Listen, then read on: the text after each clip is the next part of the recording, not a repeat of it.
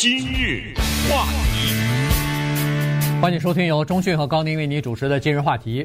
呃，中小学呃，包括大学，这个返校的季节又到了哈，所以现在很多的学校都在面临的这样的一个困境，就是如何来防止病毒的扩散。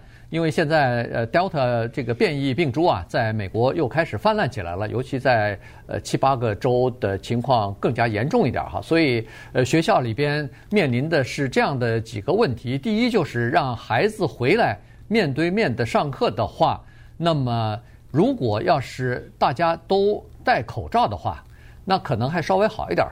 如果要是不是强制性戴口罩的话，因为在至少在美国大概七还是八个州是不强制戴口罩的哈，而且州长还专门下令是严禁强禁呃强制戴口罩啊，还还有这个规定，所以在这种情况之下，那么孩子回来可能就会面临着感染病毒的风险，甚至会住院，而且没准还会有人死亡，这是一个。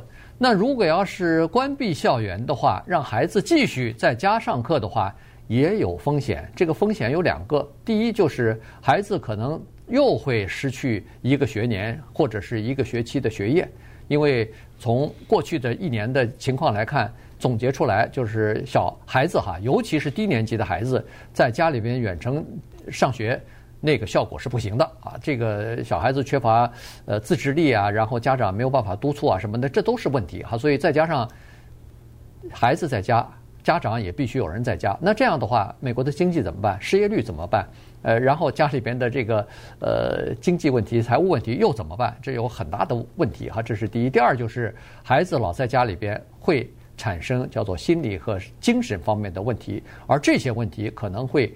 缠绕这个孩子，或者是伴随他一生啊，对他一生的这个生活都有影响。于是，在这两年两难之间呢，有一些医生啊，有心人，他们就对呃北卡州的一百万的学生和教师做了一个研究，就看看学校里边强制性戴口罩和不强制性戴口罩到底有哪些区别。对，戴口罩本是一件小事情。但是呢，在这个国家呢，它被政治化了。具体的表现就是，反对强制戴口罩的州的州长，一律是共和党人，没有一个民主党的州长是说反对强制戴口罩的。他们是认为应该戴口罩的。那我们来看一看佛罗里达州，佛罗里达州的州长 Ron DeSantis，他今天啊还是昨天说的。现在，如果哪一个学校在我的这个州的学校敢强制学生戴口罩的话，那么我可以让管理这个学校的领导者们停止发工资，就给那学校的老师和教职员工不发工资。我看你因为什么？他说，任何一个学校在我们佛罗里达州，只要你逼着学生戴口罩的话，这个呢是侵犯了学生和家长的权利。一个人。来到这个世界上带着一些权利来的，其中之一就是不戴口罩。哎，你为什么逼着他戴口罩？侵权都已经到了这个程度。德州的州长 Greg Abbott 他也是说了，他是说我的学校，只要你在我这个州，只要今天我还是州长，一律不许规定学生必须戴口罩。也就是说，你戴没问题啊，不是说你戴口罩犯了什么法或者违了什么规。但是你完全可以不戴，呃，也就是说我们会看到在德州、佛州等等这些地方有一个情况，就是学校里有些学生有的戴，有的不戴，对，都没事儿，就是这样的。现在面临着诉讼呢，就是有一些学校在告呢，告这个德州的州长呢等等。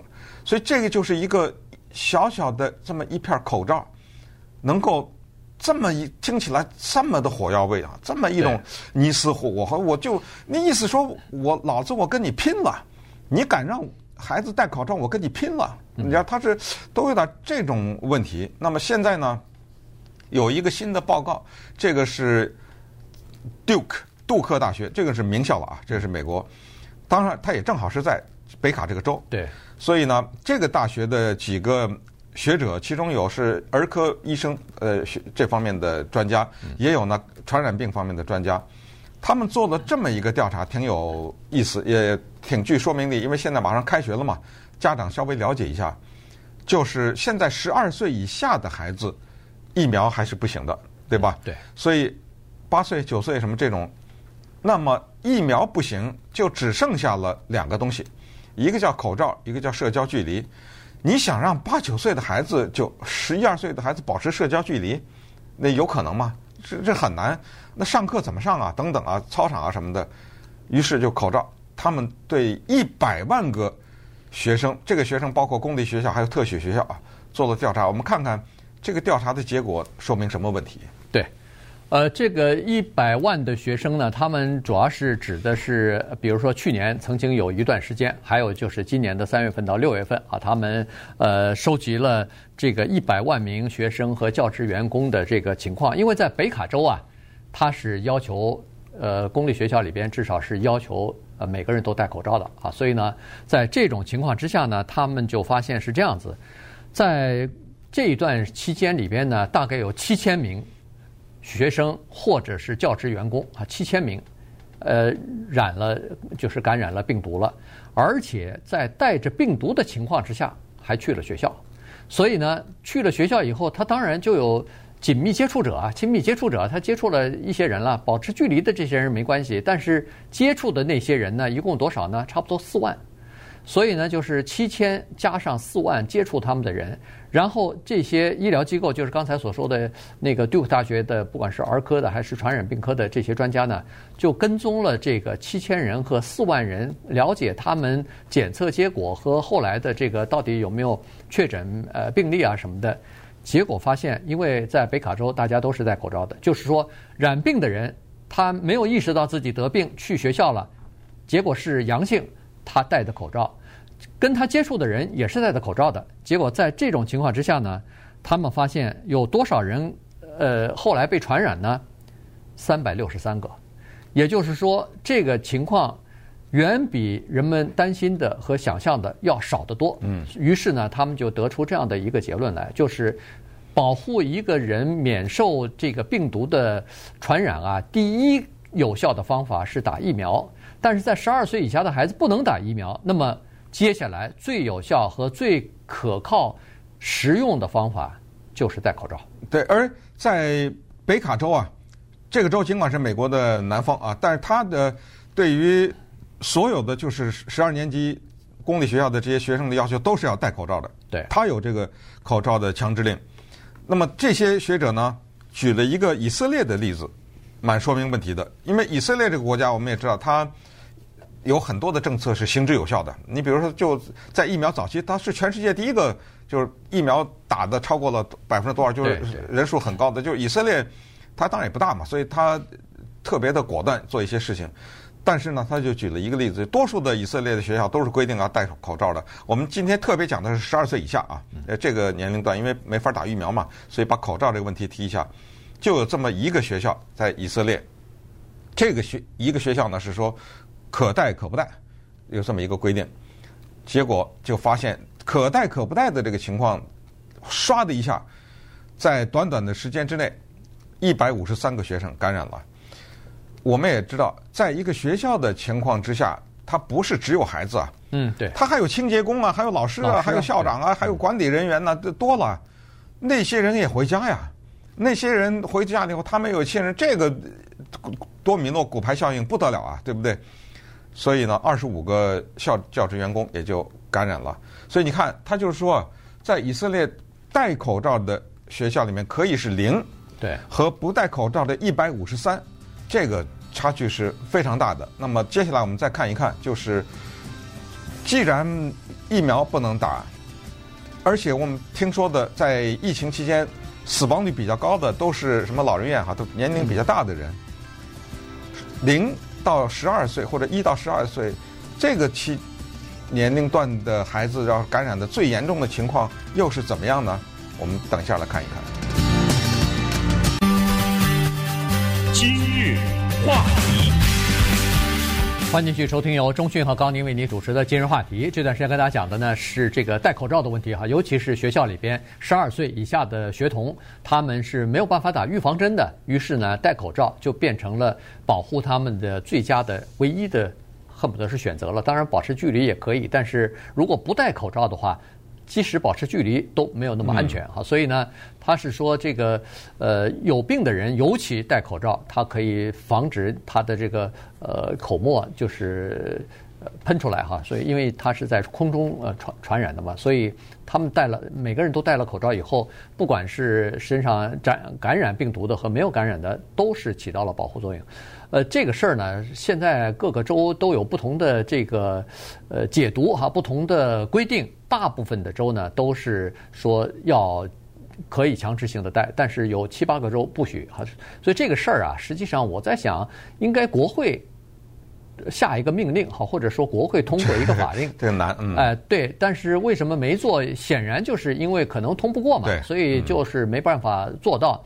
可是你可以想象的出来，现在你比如说，在美国有不同的这个规定，你像在机场、在公共汽车、在地铁，它是要求这是公共场所，它是要求全部戴口罩的，呃，而且也就这么做了。可是学校不也是公共场所吗？保护自己的孩子啊，这个也是公共场所。而且呃，上次那个加州的那个州长纽森也说了，他把这个他把这个打疫苗和那个酒醉驾车放在一起，呃，相提并论，说是这个应该打，否则的话你传染别人也传染给自己什么的。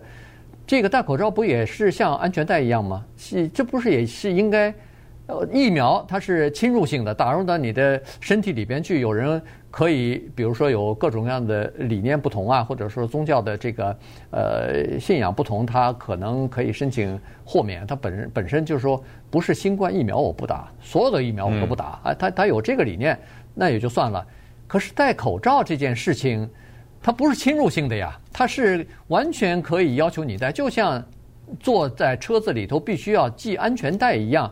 它是保护你的呀，这个是完全可以做到这一点的。你，呃，当然现在的这个数据呢来看，是儿童的因为感染病毒死亡的人数并不是很高啊。这个从过去的数据来看呢，大概是每十万个人里头只有两个儿童因为感染了新冠病毒而死亡。你听上去这个数字好像很小。但是你如果把它放到全国的范围之内，这也是一个不小的数字，因为在全国范围之内在校的学生学龄的这个儿童一共有五千万呢。如果要是五千万里边的呃十万分之二的话，加在一起那也是很大的一千个差不多，因为你看十万个学生有两个死亡的话，那就是五万死一个嘛。那对，对不对？那么这样的话，五千万就是不就一千个嘛？啊，对，对不对？对。这个很高啊，对不对啊、呃？因为这样的年龄的孩子，你全美国有一千个，假如啊，这是这个真的是这样发生的话，那这个是是非常不得了的啊。所以，呃，口罩这个事情呢，就为什么我们拿出来提，就是因为开学，还有一个就是你发现没有，这个事情是一个比较，我们说每个国家都有自己特色，就比较有美国特色的一个事情。是。你不能想象，即使是社会机制不一样，这个政府的体制什么各种不一样的话，你很难想象，比如说台湾、香港啊、新加坡这种政府规定戴口罩，有一些老百姓上街举着牌子，就是说反抗，这很难想象这个东方的文化当中会有这么一点，因为你就像你看到这个，毕竟它里面有一个成分是我是替你想的，对，对不对？我不是说。戴口罩只为别人跟你没没关，让你受苦了，不好意思，让你这个呼吸啊不通畅了，但是你就牺牲一下吧，他不是这个意思嘛，他还有还有保护你，很难想象这种。那中国大陆呢，就更不用说了，哎，中国大陆它特殊的这种体制，你也没有可能说政府规定你戴口罩，你上街抗议去，那那没可能。所以那个，呃，这个就是从我们在这个过程当中呢，也学习到一些文化和它这个政治。要了解，就是让这个美国这个国家分裂啊，有的时候就是这么可能连一两分钱不到的一片口罩，现在我不知道多少钱的一个了，反正就很便宜的，对不对？对啊，就这么一个口罩，就可能把一个国家或者群体分裂成这个样子，就可能简简单单的分裂。咱们其他的理念都不说，就是戴还是不戴，这戴还不戴，就是说带有政府啊，就是要不要规定戴，就这事儿可以翻脸。对。嗯，因为这涉及到一个政治理念的问题啊。这个 民主党人认为说，或者自由派的认为说，这个在疫情期间，政府是有权利强制性的规定一些事情的。但是共和党理念或者保守的理念认为说，这事儿留给叫做自己家庭个人去解决啊，这是个人的责任问题，而不是政府应该干预的问题。所以你看，这个弄来弄去，还归根到底还是一个到底是政府的权利还是个人权利的问题？呃，争论在这个地方哈。所以这就是为什么呃，光光一个疫苗、一个口罩、呃，一个居家令，它就会引起这么大的反响，就会引起这么深刻的矛盾和对立。呃，这里头其实有非常。深刻的不光是文化的原因，恐怕还有政治理念和这个呃社会哲学的这方面的原因。